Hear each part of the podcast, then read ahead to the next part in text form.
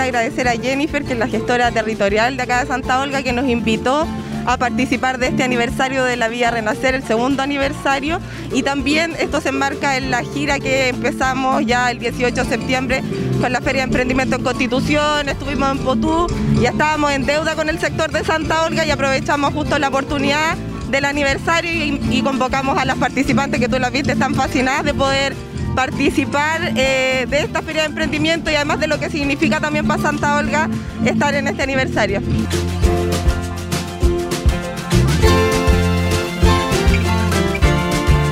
Me parece bien porque el tema de la pandemia ha afectado bastante a eh, emprendedores pequeños, la microempresa más, muy pequeñita, entonces me parece bien y que eh, falta bastante por hacer todavía, estamos recién empezando, así que de esperar que esto eh, sigan invitando a las emprendedoras que no están organizadas ni en sindicato, creo que eso es importante.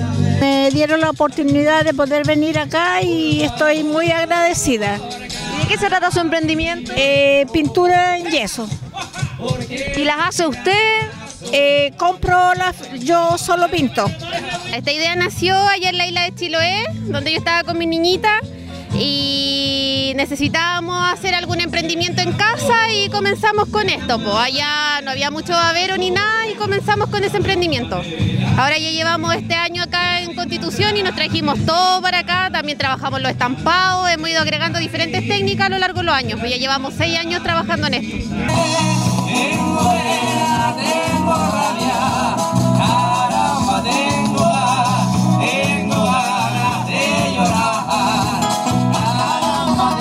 Este tipo de actividades son las que tenemos que instalar ordenadamente como ha sido acá en los distintos sectores de nuestra comuna. Aquí están los vecinos de Santa Olga, Los Aromos, Altos de Morán, Em, y, Renacer, que es donde estamos acá.